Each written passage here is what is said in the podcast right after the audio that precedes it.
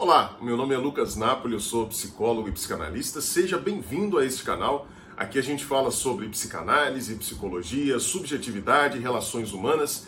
E nesse vídeo de hoje eu quero conversar com você sobre dois fatores que são cruciais para o sucesso da terapia psicanalítica. Bom, atualmente você sabe que existem inúmeras opções de terapia para as pessoas que estão sofrendo de problemas emocionais. Existem aquelas que são bem fundamentadas cientificamente, como é o caso da psicanálise, e existem também aquelas que são que fazem parte aí do grupo das terapias por sugestão, né, que basicamente decorrem aí da velha e boa hipnose. Se a gente for considerar apenas as terapias que têm fundamentação científica, a gente vai verificar nesse campo uma batalha mais ou menos implícita, mais ou menos explícita entre a psicanálise e as terapias cognitivo-comportamentais, as TCC. Né? Depois de ter gozado durante muito tempo de um lugar hegemônico no campo das psicoterapias, a psicanálise assiste hoje ao crescimento vertiginoso do sucesso das terapias cognitivo-comportamentais, a ponto de muitas pessoas acreditarem que apenas as terapias cognitivo-comportamentais, apenas a TCC, é, possui fundamentação científica e possui eficácia. Esse é um erro crasso cometido por muitos profissionais, mas infelizmente ele está presente aí na cabeça de muitas pessoas que estão nesse campo da saúde mental. Ah, é de fato, né, a gente não pode negar que a psicanálise é muito menos alinhada com o espírito da nossa época. Né? A TCC ela está muito mais alinhada com esse espírito superficial, com esse espírito pragmático que faz parte da nossa época, né? Nós, infelizmente, nesse momento histórico em que vivemos, buscamos soluções rápidas e superficiais para problemas que são complexos e profundos. Acreditar que apenas a TCC possui comprovação científica é prova de ignorância científica. Afinal, quando você vai verificar a literatura que trata da eficácia das psicoterapias, e a gente tem uh, um volume de pesquisa significativo, sobretudo vindo dos Estados Unidos a esse respeito, o que, que a gente observa? A gente verifica que tanto a terapia cognitivo-comportamental quanto a psicanálise possuem eficácia, no sentido, entendendo eficácia aqui como remissão de sintomas, né? entendendo eficácia como melhora no quadro dos pacientes. Tanto a TCC quanto a psicanálise possuem eficácia. Então, da próxima vez que alguém vier dizendo para você aí, ah, a psicanálise não funciona, somente a TCC, somente a terapia cognitivo-comportamental tem comprovação científica, possui eficácia comprovada, diga para essa pessoa que ela é uma ignorante em matéria de literatura científica. Se ela de fato for conferir os estudos, ela vai verificar que ambas as psicoterapias funcionam. A psicanálise funciona, de fato funciona. E com esse termo, funciona, eu não estou me referindo apenas ao fato de que a psicanálise, assim como a TCC e várias outras formas de psicoterapia, uh, produzem remissão de sintomas, produzem alívio. Isso acontece de fato e costuma acontecer, inclusive, nas primeiras semanas de tratamento na psicanálise. Mas quando eu falo de, de funcionar, o que eu quero dizer é algo um pouco mais profundo no caso da psicanálise a gente provoca de fato uma transformação uh, na vida do sujeito, uma transformação profunda na vida do sujeito.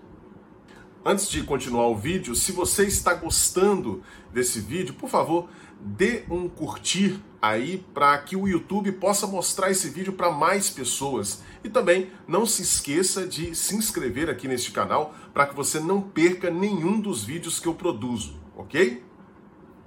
Muitas pessoas influenciadas uh, pela imagem estereotipada que a psicanálise tem uh, na cultura, acreditam que o sucesso que a gente obtém no tratamento psicanalítico se deve tão somente à descoberta daquilo que está no inconsciente. Né? Muitas pessoas acreditam que vão fazer psicanálise e a única coisa que precisa acontecer para que elas uh, melhorem, para que elas transformem as suas vidas, é haver uma descoberta, né, uma, um desenterramento daquilo que estava recalcado, daquilo que estava lá no inconsciente. Eu vou procurar mostrar aqui para vocês que essa é apenas uma parte do trabalho psicanalítico. essa parte de levantar aquele saber que estava enterrado. É apenas uma parte. Tem uma outra parte que é crucial na terapia psicanalítica e eu quero mostrar aqui para você. Eu vou te mostrar que uh, um outro fator muito importante no processo psicanalítico é a confiabilidade, a relação de confiança que se estabelece entre o paciente e o psicanalista. Sem essa relação de confiança, esse processo de desenterrar aquilo que estava recalcado no inconsciente não funciona, não produz melhora. Por isso eu costumo dizer que os dois fatores principais de sucesso da terapia psicanalítica são a coragem e o conhecimento. O conhecimento diz respeito àquele saber que nós vamos extrair do inconsciente, né? já que, de fato, nós adoecemos em grande medida pelo desconhecimento daquilo que nos afeta, daquilo que nos leva a nos comportarmos da forma como nos comportamos. Então, a produção de conhecimento dentro do trabalho psicanalítico é fundamental, mas também é fundamental esse outro elemento que é justamente a coragem. Isso acontece porque, além de nós adoecermos pela ignorância daquilo que está enterrado no inconsciente, nós também adoecemos pelo medo de entrar em contato com isso que ficou enterrado lá, com isso que ficou recalcado. Bom, nós temos uma inclinação básica para buscar o prazer e evitar o desprazer. Sempre que a gente pode, a gente evita experiências de dor e busca experiências de prazer. Mas nem sempre isso é possível, Especial, especialmente quando dentro de nós se estabelece um conflito psíquico. O conflito psíquico gera desprazer, gera ansiedade, gera angústia. E a gente não tem como fugir de nós mesmos. Né? Então o que, que a gente faz? Quando se estabelece um conflito intrapsíquico, um conflito entre ah, duas partes da nossa alma, entre dois desejos incompatíveis, entre duas inclinações que não podem ser harmonizadas, quando se estabelece esse conflito dentro de nós, o que, que a gente faz para fugir do desprazer gerado pelo conflito? A gente estabelece uma dissociação, processo que Freud chamou de recalque. A gente dissocia o conflito da nossa vida psíquica. Esse conflito então passará a estar no inconsciente e a gente continuará vivendo como se ele não existisse. Mas na verdade, ele continua existindo e existindo de uma forma ainda mais intensa e significativa nas nossas vidas, lá no inconsciente. Ao fazermos isso, ou seja, ao dissociarmos o conflito da nossa vida psíquica consciente, a gente está abrindo caminho para o adoecimento. Porque esse conflito que foi dissociado, que foi recalcado, ele tentará o tempo todo retornar para a consciência, porque a, a vida psíquica tem esse movimento natural de integração. Então, se a gente dissocia uma parte da nossa vida psíquica, esse elemento que foi dissociado tentará retornar. E para evitar o retorno dele, para evitar, portanto, o retorno do recalcado, como dizia Freud, a gente vai ter que construir sintomas. É isso mesmo. Os sintomas, o adoecimento psíquico é feito para manter esses conflitos que foram dissociados da consciência em estado de dissociação. Para manter esses conflitos lá no inconsciente, a gente então cria os sintomas e com isso a gente se protege desses conflitos. Portanto, o caminho para a remissão dos sintomas, ou seja, para desfazer esses sintomas, esse adoecimento, passa por descobrir quais são os conflitos psíquicos que estão dissociados para os quais aqueles sintomas foram construídos como proteção ao sujeito. Então, a gente precisa primeiro descobrir quais são esses conflitos. E como é que a gente faz isso? A gente faz isso através de um procedimento chamado associação livre. O paciente, então, é convocado na terapia psicanalítica a falar abundantemente sobre o que está acontecendo dentro dele, sobre as suas experiências. E nesse processo de falar tudo o que vem à cabeça, de falar espontaneamente, de falar sinceramente, o paciente então vai se dando conta, claro, com a ajuda do psicanalista, com as interpretações e intervenções do psicanalista, ele vai se dando conta de quais são os conflitos que ele dissociou, que ele recalcou, que ele mandou para o inconsciente, para os quais aqueles sintomas foram construídos, né? Construídos como proteção. Antes de continuar, eu quero dizer para você que eu escrevi um e-book tratando de, do que acontece numa relação psicanalítica, numa terapia psicanalítica. O que que propriamente um psicanalista faz, né? O profissional que trabalha com a psicanálise, o que que ele faz no consultório? Como é que ele, que ele desenvolve esse trabalho é, cujos aspectos mais principais eu estou descrevendo aqui nesse vídeo de hoje. Então, se você deseja adquirir esse e-book, é só clicar no link que vai estar aqui na descrição você será levado para a plataforma da Hotmart e poderá fazer a aquisição do seu e-book. Beleza?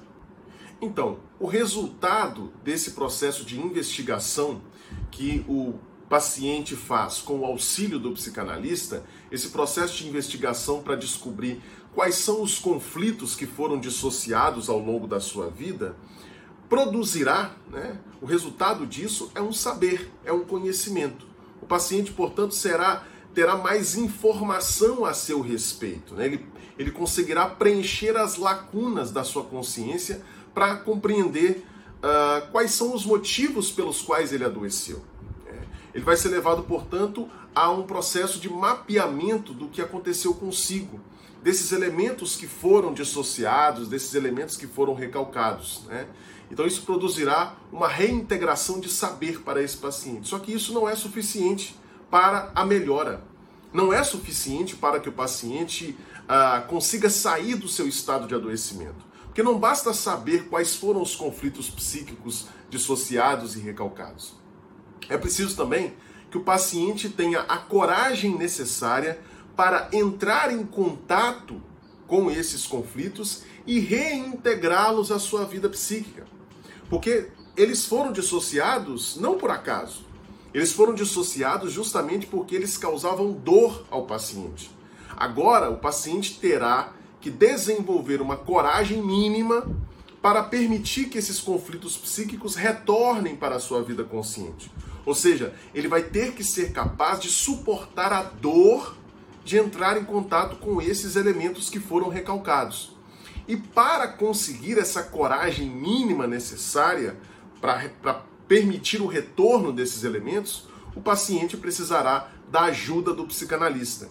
E essa ajuda se dá a partir da relação de confiança, do vínculo de confiabilidade, de sensibilidade, de empatia que se forma entre o paciente e o psicanalista. Frequentemente, os pacientes não conseguem ter essa coragem necessária sozinhos. Eles precisam do auxílio dessa relação que estabelecem com o psicanalista. Então, para concluir, eu queria dizer para você o seguinte: para haver a melhora, para haver uh, a remissão de sintomas, para haver de fato a cura no processo psicanalítico, não é necessário apenas saber o que, que está no inconsciente, trazer o inconsciente de volta. É, até porque trazer o inconsciente de volta de verdade significa reintegrar aquilo que foi recalcado, aquilo que foi dissociado. E para isso, o paciente precisa de coragem ele precisa dessa força, dessa segurança necessária, mínima, para que possa permitir o, o, retorno dessas coisas que foram recalcadas para a sua vida consciente. E essa coragem só é desenvolvida, só é adequadamente desenvolvida numa relação de confiança, numa relação em que o paciente se sinta seguro, em que ele possa confiar naquela pessoa com quem ele está trabalhando, que é o psicanalista. Beleza? Se você gostou desse vídeo, mais uma vez, dê um curtir, se inscreva aqui no canal e não deixe de me acompanhar também nas redes sociais, tanto no Facebook quanto no Instagram, é arroba lucasnapolipsicanalista. Eu encontro você no próximo vídeo. Se você tiver alguma dúvida, tiver sugestões de próximos vídeos, pode colocar aqui nos comentários. Eu terei o prazer de ler e responder para você. E a gente se encontra numa próxima oportunidade. Um grande abraço